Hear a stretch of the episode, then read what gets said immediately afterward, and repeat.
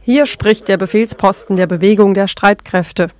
Wir appellieren an alle Einwohnerinnen und Einwohner der Stadt Lissabon, sich in ihre Häuser zurückzuziehen und Ruhe zu bewahren. Wir hoffen ehrlich und inständig, dass die Schwere der Stunde, in der wir leben, durch kein Unglück gekennzeichnet wird. Wir appellieren an die Militärposten, jedwede Konfrontation mit den Streitkräften zu vermeiden. Eine solche Konfrontation ist unnötig und könnte zu ernsthaften individuellen Verlusten führen, welche die portugiesische Bevölkerung in Trauer versetzen und zu Spaltungen führen würde.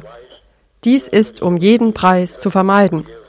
Trotz der ausdrücklichen Sorge, nicht den kleinsten Tropfen Blut eines Portugiesen zu vergießen, appellieren wir an den professionellen Geist von Ärztinnen und Ärzten und mit großem Andrang in den Hospitälern zu rechnen und hoffen abschließend, dass ihre etwaige Zusammenarbeit das wünschen wir uns ehrlich, unnötig sei.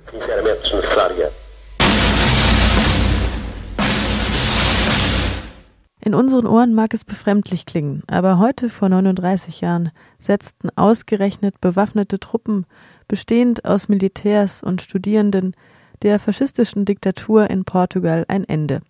Und dazu gehört natürlich auch Marschmusik. Den sogenannten Estado Novo, den neuen Staat, hatte der spätere alleinige Herrscher Antonio de Oliveira Salazar 1933 ausgerufen.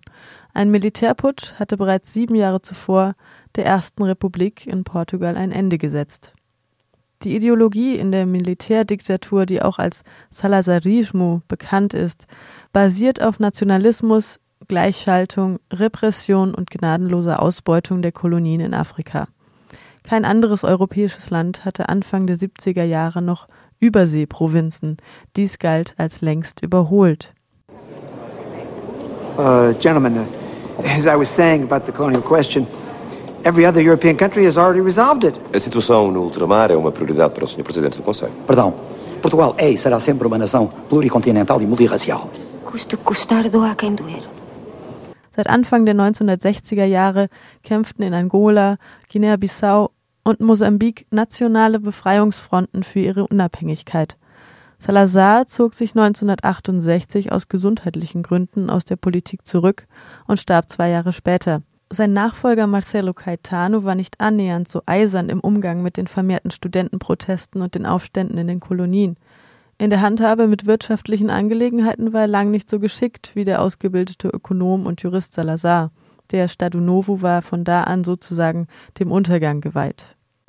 Senhora, a educação é uma coisa difícil e por vezes mesmo dolorosa para os cábulas. A nossa missão, Antónia, é civilizar esses povos. A saúde, a educação. Sim, com 30% de analfabetos na metrópole, somos realmente os heróis da civilização.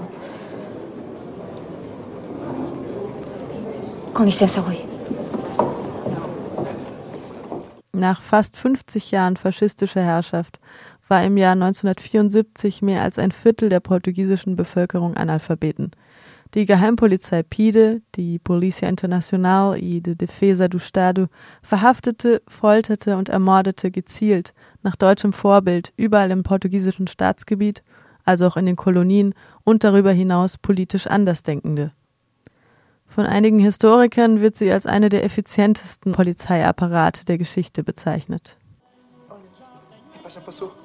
Reação psicossomática. Psicossomática todo dia, pá.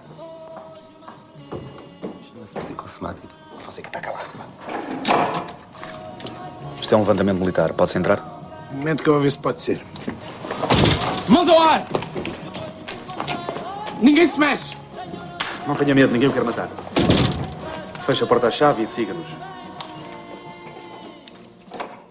Um 0.20 Uhr am 25. April 1974 ging das Lied, das die Revolution einleitete, über den Äther von Radio Renascença in Lissabon. Grandula Vila Morena von Zeca Afonso. Und auch hier schreitet im Gleichschritt die Bewegung der Streitkräfte, die Soldaten, die den Krieg satt hatten. Im Portugiesischen als MFA, Movimento das Forças Armadas, bekannt. Der Liedermacher Zeca Afonso, selbst ein Dissident, ein Intellektueller, der sich vor dem Staat versteckt hielt. In seinen Texten kritisierte er auf subtile Art und Weise das repressive Regime. Grandola, eine Stadt in Alentejo im Süden des Landes, hatte den Ruf einer kommunistischen Hochburg. Vivemos momento histórico como talvez desde 1640 não se vive. É a libertação da pátria.